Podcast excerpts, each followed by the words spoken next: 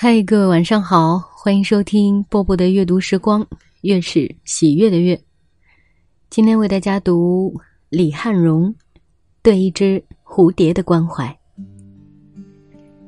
初夏的一个上午，我去河边散步，看见河湾的岸边，一个小男孩和小女孩神情紧张专注，好像在讨论一件重要的事情。我轻轻走近他们。才看见他们正在营救一只在水面上盘旋挣扎着的花蝴蝶。那蝴蝶也许翅膀受伤了，跌入水中，又使翅膀过于沉重而无法飞行。小男孩将一条柳枝伸向水面，但柳条太短，小女孩又折了一只柳条，解下自己的红头绳，将两根柳条接起来，终于。够着那只蝴蝶了，然而它仍然不配合，不知道赶快爬上这小小生命线。小女孩急忙摘下头上的蝴蝶形发卡，系在柳条的一端，让小男孩投向水面的蝴蝶附近，示意他：“这是你的同伴来搭救你了。你不认识我们，你总该认识你的同伴吧？”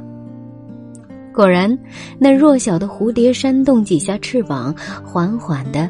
挨近这一只蝴蝶，缓缓的爬上这只蝴蝶结实的翅膀。小男孩慢慢的将柳条移向岸边。蝴蝶终于上岸了，两个孩子快乐的又说又笑起来。我以为事情到此结束了，然而，两个孩子又商量起了这只蝴蝶今后的生活。他们小心的把蝴蝶放在阳光下的草地上正开放着的一丛野蔷薇花上，让它一边晒太阳一边汲取花蜜。但是，他们仍觉得这种安排不到家。他们担心贪嘴的鸟啄食了这需要安静疗养的可怜蝴蝶，就采了几片树叶搭起一个简易的绿色避难所，将蝴蝶护在里面。他们相信，待他安静休息一些时候，伤口愈合，体力恢复，他就能重新飞舞在春天的原野上。今天上午，我本来是不准备出门的，想待在家里读书或写作，不知道什么原因，我还是出门了。多亏我走出了门，在书本之外，我读到了春天最纯洁。最生动的情节，在我小小的文字之外，在生硬的键盘之外，两个孩子和那只蝴蝶，那片水湾，组合成真正满含温情和诗意的意象。在我的思路之外，孩子们的思路才真正通向春天深处，通向万物深处，通向。心灵深处，在回家的路上，我想了许多。首先，我觉得我的善心比孩子们淡漠的多，也少得多。或许，我更关心的是自己的生存、利益、脸面、尊严，而对其他生命和生灵的生存处境及他们所受到的伤害，并不是太关心。即使关心，也不是感同身受和倾力相助；即使关心了，也并非完全不求回报。总之，我觉得，仅就善良、纯洁这些人性中最美好的东西而言，我们不是与日俱增，而是与日俱减。人随着年龄的增长、阅历的加深，人性中的水土流失也会逐渐加剧，而流失的，恰恰是善良、纯洁这些人性的好水土。内心的河流渐渐变得浑浊，泥沙俱下。细想来，这是多么可惜的事情！人性的好水土流失了。纯真情怀少了，实用理性多了，率真少了，算计多了，在这一多一少的增减过程里，人们的情感和心灵就渐渐出现轻度或重度的荒漠化了。由这样荒漠化的人组成的人群和社会，岂不是大沙漠？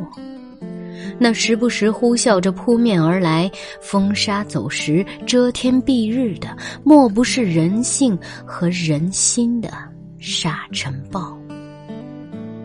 那两个可爱的孩子，他们，是这个早晨的天使，他们对一只蝴蝶的同情，对事物的爱，是真正出自善良的天性和纯洁的内心。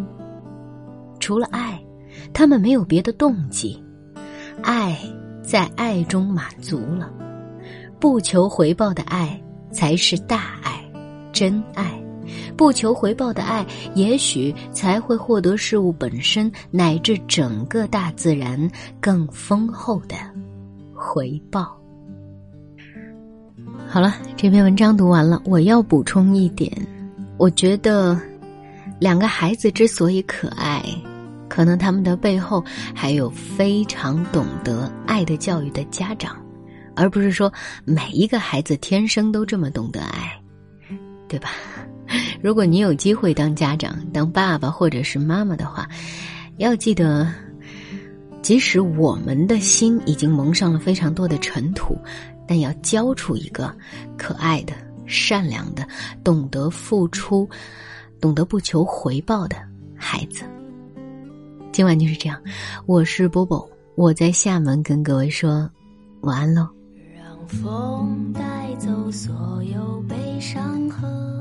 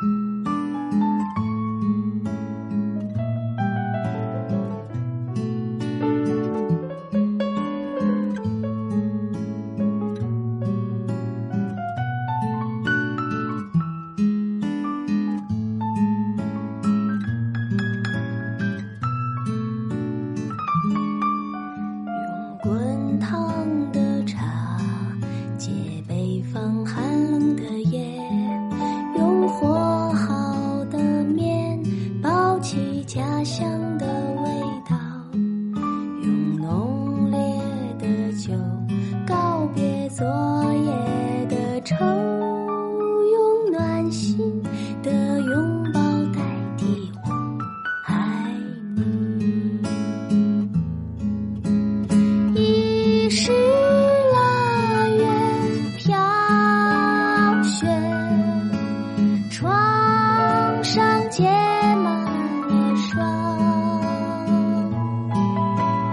身边。